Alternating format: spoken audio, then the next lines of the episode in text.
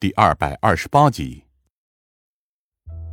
过去建立起来的信任总算是起了作用，夏灵薇最终选择了相信我，跟着我一起走进了那座简陋的要塞。而我们甚至还没正式进门，一个身影便直接从里面飞了出来，狠狠地摔在了我们身后的地上。飞出去的人和周围的人穿着都有所不同，一身皮夹克。牛仔裤上几乎开满了洞口，满是肌肉的手臂上甚至还纹着一个恶魔纹身。不管怎么样，他都只是一直出现在流浪汉们口中另外两大势力的人，而同时在我们前面出现的，则是一个身材瘦削，但是气势却十分凌厉的年轻人，一头凌乱的短发如同狮子一般。而露在破烂衣服外的手臂上则满是伤痕。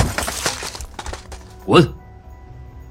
他凝视着那个摔在地上的人，怒目圆睁，仿佛要喷出火来。从这里滚出去，然后回去告诉于胡子，我的人绝对不会为他作战。地上的人立刻挣扎着站了起来，一边擦着自己嘴角的鲜血，一边恶狠狠地说道。你这狮子混蛋，最好别后悔，得罪了我们老大的下场，你也知道。那就告诉他，我黑狮就在这里等他来。直到那人屁滚尿流的走后，我们眼前自称为黑狮的年轻人，才将身上凌厉的气势收了回去，转而叹了口气：“哎，总算把这混蛋打发走。记住，多调点人去北边。”于胡子，可能对付完王鼠，就会赶来对付我们。老流浪汉很是淡定，仿佛见惯了这一幕。老大哥今天也难得在客人面前出了回洋相啊！夫人，他愣了一下，随即才看到了近在咫尺的我们的存在。你们是谁啊？新人？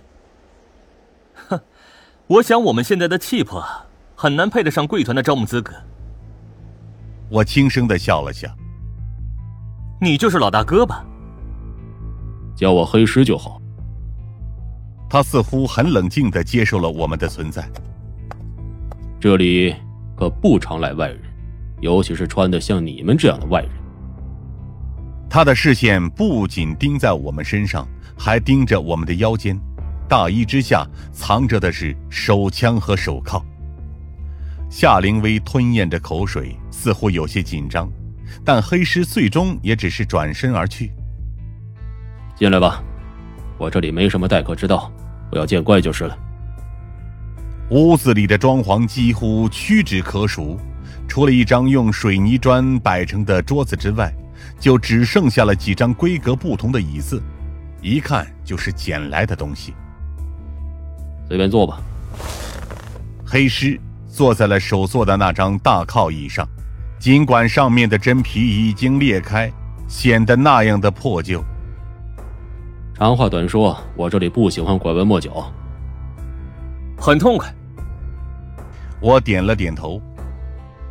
我想去载新鞭炮厂原来的一部分厂区，希望你能为我指明方向。载新鞭炮厂。黑狮皱了皱眉。那座工厂确实曾经有一部分厂区建在深巷周边，只是后来这里经历了一次比较严重的塌方，原来的入口早就被彻底掩埋了。至于深巷外那边，只剩下一条通道而已，里面大概满是碎石，想清理是不可能的。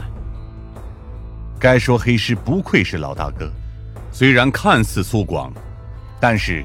却是一个粗中有细之人。现在唯一的出入口在深巷北边。他朝我们摇了摇头。而很遗憾，那里现在是鱼胡子的地盘。从刚刚开始，我就一直想问了。夏灵薇皱了皱眉。那个什么鱼胡子、三眼狼，还有刚刚的王鼠，加上你这个黑狮，这些都是怎么一回事儿？黑狮凝视着我们，一双眼睛确实如同狮子一般炯炯有神。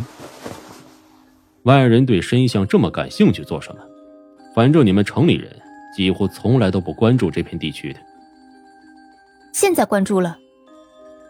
夏灵薇硬气的问道：“请你回答。”也许是看出了我们的身份，又也许只是单纯的没想过隐瞒而已。黑石最终靠在靠椅上转了一圈，沉声说道：“既然想听的话，就告诉你们好了。神像主要分为两层，上层和下层。你们现在就是在上层的边缘，同时这里也是深巷南区，是我的破烂团的地盘。像你们见到的，住在这里的。”都是一些流浪汉家庭，我只是尽可能的在这里为他们寻一个栖身之所，保护他们的安全而已。而上层北边就是刚刚你们见到的鱼胡子，那群混蛋开上麻将馆和各种各样的暗赌庄为生，手底下的混混常常骚扰我们，而且和我们关系也很僵。至于西边的三眼狼，他那边几乎就是纯粹的窝点了。手底下几乎全都是那些失足女子，当然了，为了保证产业，他自己也养了一大帮打手，为他看家护院。